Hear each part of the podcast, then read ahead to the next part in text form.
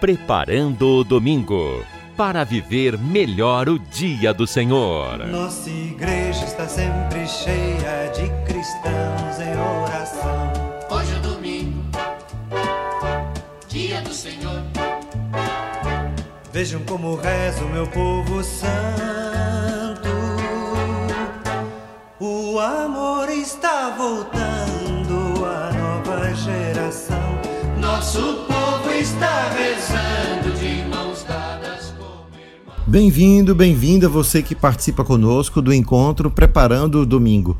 Eu sou Carlos André, nós vamos juntos refletir os textos desta liturgia do Domingo de Ramos. Iniciamos assim a Semana Santa, a Semana Maior da nossa fé. Vamos celebrar a Páscoa, Cristo ressuscitou. Mas antes, passará pela cruz, pela dor, pela morte. É assim que nós somos convidados a também pensar que a nossa vida um dia chegará à ressurreição, mas é preciso reconhecer que a cruz está no nosso caminho. Afinal, não há vitória sem luta, não há realmente ressurreição sem a cruz. Por isso, vamos pedir a Deus que nos ajude também, junto com Cristo, a vencer as batalhas do cotidiano, na confiança, na esperança de que não estamos sós, mas que Deus caminha conosco. Por isso, vamos invocar o Espírito Santo com o canto.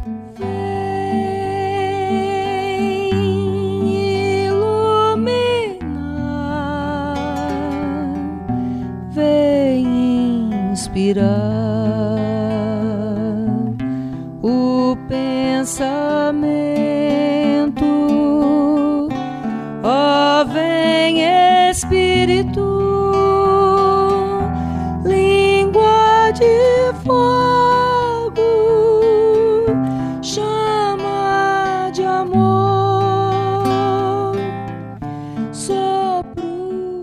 Primeira leitura de hoje encontramos o texto do profeta Isaías. É o texto entre os cânticos chamado Cântico do Servo. Vamos então ouvir o texto que diz assim: Senhor Deus deu-me língua adestrada para que eu saiba dizer palavras de conforto à pessoa abatida. Ele me desperta cada manhã e me excita o ouvido para prestar atenção como um discípulo. O Senhor abriu-me os ouvidos, não lhe resisti, nem voltei atrás. Ofereci as costas para me baterem e as faces para me arrancarem a barba. Não desviei o rosto de bofetões e cusparadas. Mas o Senhor Deus é meu auxiliador. Por isso não me deixei abater o ânimo. Conservei o rosto impassível como pedra, porque sei que não sairei humilhado esta convicção do servo que lá o profeta Isaías anuncia e que a tradição cristã reconheceu nesta profecia uma imagem de Jesus, aquele que também inocente aceitou, aceitou ser maltratado, ser violentado por aqueles homens da sua época, porque sabia que a sua vitória era garantida. Ele permitiu-se, portanto, ser levado. Nesse sentido, Jesus não foge, não foge da luta, mas ao contrário, reconhece que a luta é justa, por isso vale a pena o sacrifício. E tudo se joga aqui, saber que a luta é digna, que pela luta vale a pena tudo até morrer. E essa foi a razão pela qual Jesus aceitou o sofrimento. Não porque quisesse sofrer, Jesus não era um masoquista, nem tampouco é, foi atrás do sofrimento, mas ele veio como uma consequência, a consequência da sua atitude, da sua, da sua maneira de ver o mundo e de agir no mundo. Isso é o que significa não temer a luta. Ser capaz de reconhecer que não seremos facilmente aceitos, simplesmente porque estamos do lado do bem, da justiça, da verdade, mas porque sabemos que nem todos estarão confortáveis se as denúncias dos males, das injustiças do mundo chegarem aos seus ouvidos. E assim foi com Jesus. Os perversos encontraram uma saída, vamos eliminá-lo. Não à toa, no mundo de hoje também encontramos várias pessoas que foram eliminadas porque incomodaram. Né? Recordamos logo da irmã Dorothy na Amazônia e tantos outros que foram dizimados, foram maltratados e mortos por causa da sua luta pela justiça. Assim é também aquilo que o profeta Isaías anuncia do servo. E é por isso que nesse texto nós podemos encontrar no Salmo aquelas palavras que Jesus diz na cruz e elas já nos inspiram o resultado deste canto, deste grito: Meu Deus, meu Deus, por que me abandonastes? E descobrimos no final de que não é, na verdade, um grito de abandono, mas é uma renovação da sua confiança, porque ele termina dizendo: Vós que temeis ao Senhor, Dai-lhe louvores, glorificai o descendentes de Jacó e respeitai toda a raça de Israel. Por quê? Porque Deus não deixa abandonado, como diz o salmo no início: Deus, meu Deus, por que me abandonaste? Porque na verdade não é um abandono aquilo que experimenta Jesus, não é um abandono aquilo que experimenta cada um de nós quando a dor bate à nossa porta por causa da verdade e da justiça. A gente reconhece que são as consequências, consequências de, ser, de ter escolhido esse lado da história, né? o lado dos que defendem os pequenos, os pobres, os injustiçados, os que não tiveram vez nem voz, os que eles, para quem eles faltam oportunidades e, portanto, tantas vezes são colocados de lado porque são inúteis, inúteis em uma sociedade que prefere os que são válidos, os que são fortes, os que são bons, mas deixa de lado sempre aqueles que têm alguma fraqueza, alguma fragilidade.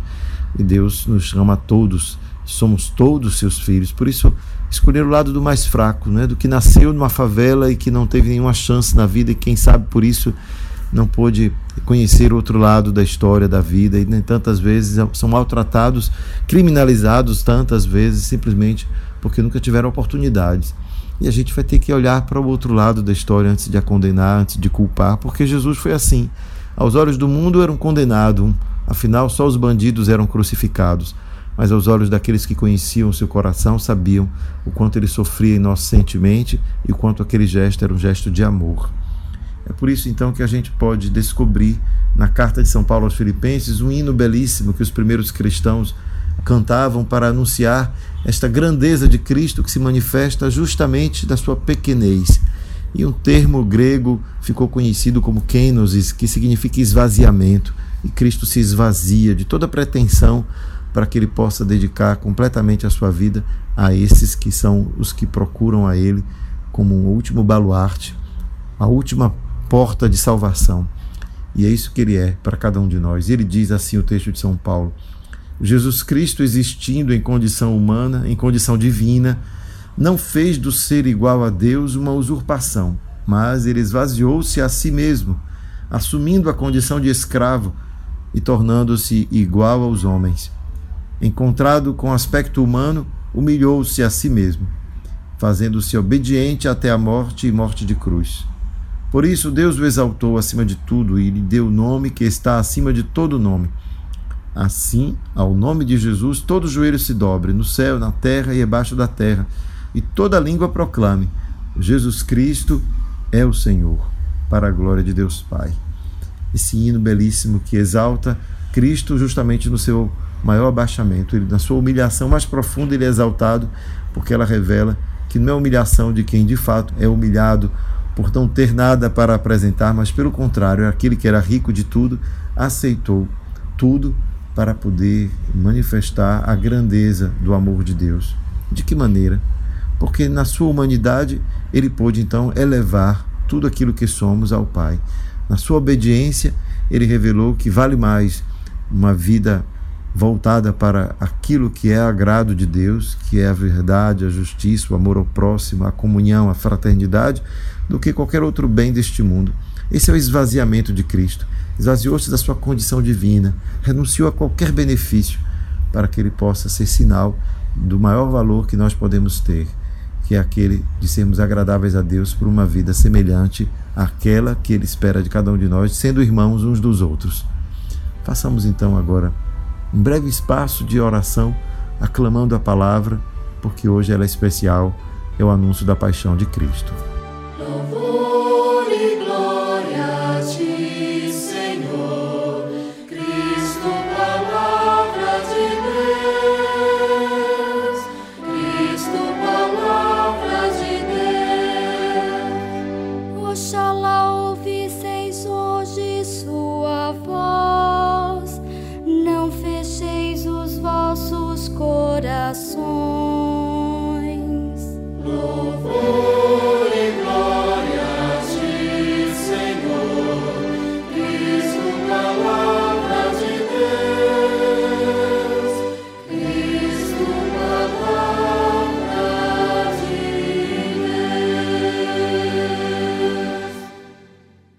Paixão de nosso Senhor Jesus Cristo, segundo Mateus.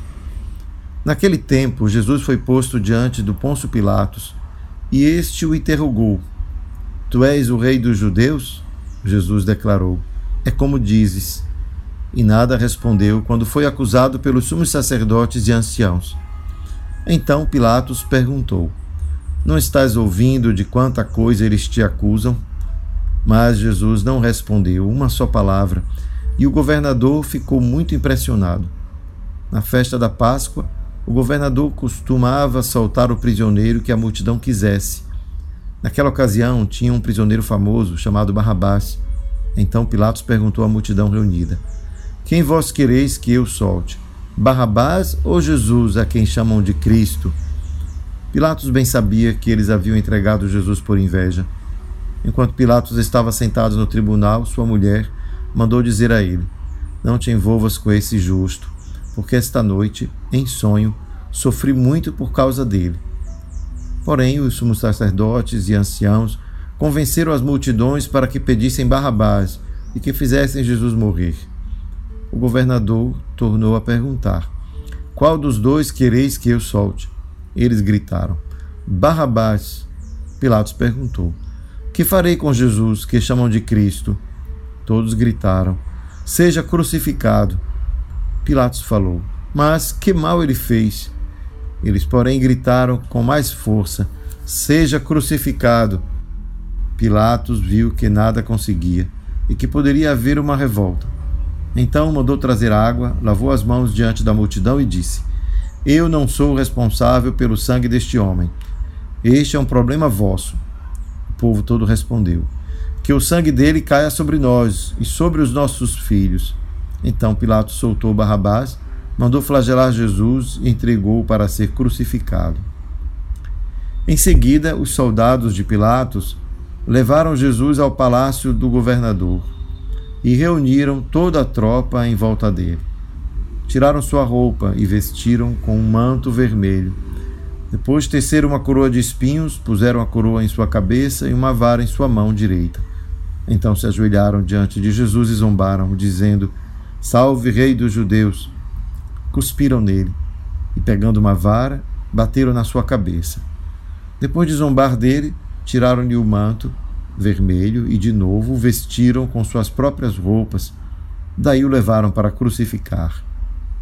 Quando saíam, encontraram um homem chamado Simão, da cidade de Cirene, e o obrigaram a carregar a cruz de Jesus. E chegaram a um lugar chamado Gólgota, que quer dizer lugar da caveira. Ali deram vinho misturado com fel para Jesus beber. Ele provou, mas não quis beber. Depois de o crucificarem, fizeram um sorteio repartindo entre si as suas vestes e ficaram ali sentados, montando guarda. Acima da cabeça de Jesus puseram o motivo da sua condenação. Este é Jesus, o Rei dos Judeus. Com ele também crucificaram dois ladrões, um à direita e outro à esquerda de Jesus. As pessoas que passavam por ali o insultavam, balançando a cabeça, dizendo: Tu que ias destruir o templo e construí-lo de novo em três dias, salva-te a ti mesmo. Se és o filho de Deus, desce da cruz. Do mesmo modo, os sumos sacerdotes, junto com os mestres da lei e os anciãos, também zombaram de Jesus. A outros salvou, a si mesmo não pode salvar. É rei de Israel, desça agora da cruz e acreditaremos nele. Confiou em Deus, que o livre agora, se é que Deus o ama. Já que ele disse: Eu sou o filho de Deus. Do mesmo modo, também os dois ladrões que foram crucificados com Jesus o insultavam. Desde o meio-dia até as três horas da tarde, houve escuridão sobre toda a terra. Pelas três horas da tarde, Jesus deu um forte grito: Eli, Eli, lama sabachthani, que quer dizer: Meu Deus, meu Deus, por que me abandonaste? Alguns dos que ali estavam ouvindo disseram: Ele está chamando Elias. E logo um deles, correndo, pegou uma esponja, ensopou-a em vinagre, colocou-a na ponta de uma vara e lhe deu para beber. Outros, porém, disseram: Deixa, vamos ver se Elias vem salvá-lo. Então Jesus deu outra vez um forte grito e entregou o Espírito. E eis que a cortina do santuário rasgou-se de alto a baixo em duas partes, a terra tremeu e as pedras se partiram. Os túmulos se abriram e muitos corpos dos santos falecidos ressuscitaram. Saindo dos túmulos, depois da ressurreição de Jesus, apareceram na Cidade Santa e foram vistos por muitas pessoas. O oficial e os soldados que estavam com ele, guardando Jesus, ao notarem o terremoto e tudo o que havia acontecido, ficaram com muito medo e disseram: Ele era mesmo o Filho de Deus. Palavra da salvação. O Evangelho da Paixão de Jesus nos deixa com o coração apertado porque reconhecemos neste episódio, no relato, um episódio que se repete ao longo da história. O inocente que é julgado de modo injusto, apenas acusado por causa não apenas da inveja, mas tantas vezes pela cobiça, pela usura, pela ganância, de juízes iníquos, de testemunhas falsas, ou simplesmente porque no dia a dia as coisas não se passam como tantas vezes a gente sonha, com o ideal de uma vida fraterna em que todos realmente se interessam pelos outros. Existe muito julgamento que não chega aos tribunais. É o julgamento do olhar que condena, antes mesmo de conhecer as causas do sofrimento do outro. É o julgamento do preconceito, do racismo, que relega pessoas a um canto da sociedade e as obriga a não se apresentarem porque elas não são bem-vindas.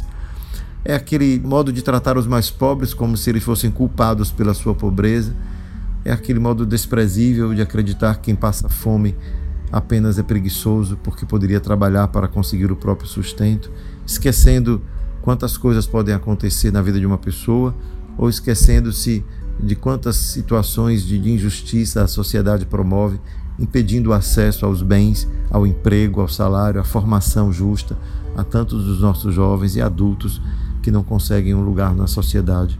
Portanto, muitos julgamentos são realizados sem que seja necessário um tribunal. É o julgamento interior do olhar ou do desprezo que impede tantos que, como Jesus, também sofrem nos nossos dias as injustiças que nossa sociedade continua a promover. Por isso, Semana Santa é tempo também de olhar para este mundo em que estamos e se perguntar aonde estamos, para onde vamos, aonde está a nossa decisão de lutar por uma vida mais justa, mais fraterna que é o ideal, o projeto, o sonho de Deus que Jesus anuncia e por isso, ao fazer isso, revela o rosto amoroso do Pai que cuida de todos e espera que sejamos irmãos e cuidemos-nos uns aos outros. Vivamos então esta semana que se inicia com o coração contrito, unidos aos nossos irmãos, especialmente pensando na campanha da fraternidade deste ano que nos convida a refletir sobre o drama da fome. Que o Senhor nos conduza nesta semana a um tempo de oração, de recolhimento, mas também de profunda esperança de que a ressurreição nos volte a devolver a vida, a alegria de viver e traga a todos nós um sopro de esperança. Amém.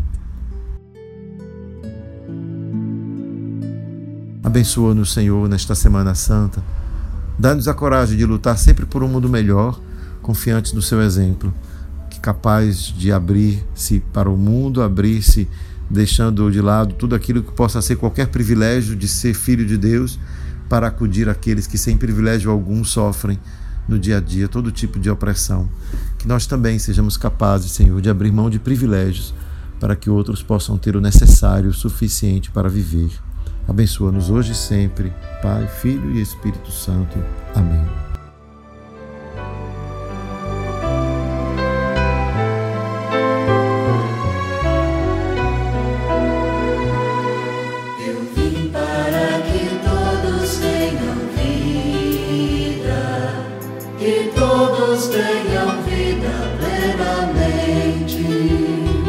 Reconstrói a tua vida em comunhão com teu Senhor.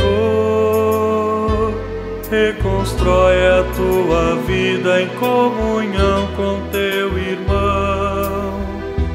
Onde está o teu irmão? Eu estou presente nele.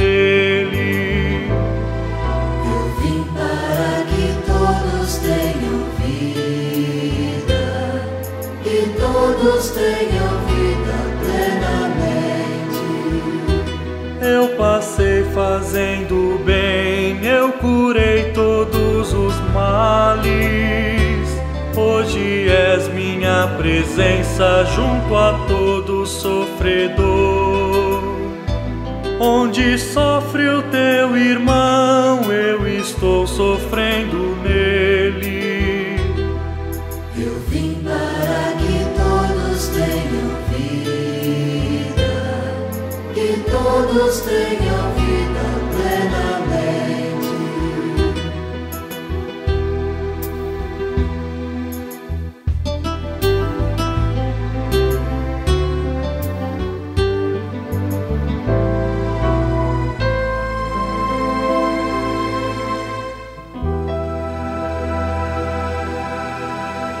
concluir o programa de hoje, deixo um convite especial a você que deseja um dia ir à Terra Santa, conhecer os lugares por onde Jesus passou na Galiléia em Jerusalém. Eu, professor Carlos André, conduzo um grupo que fará esta viagem em outubro. Se você desejar maiores informações, procure-me pelas redes sociais, arroba. Espero por vocês. Preparando o domingo para viver melhor o dia do Senhor.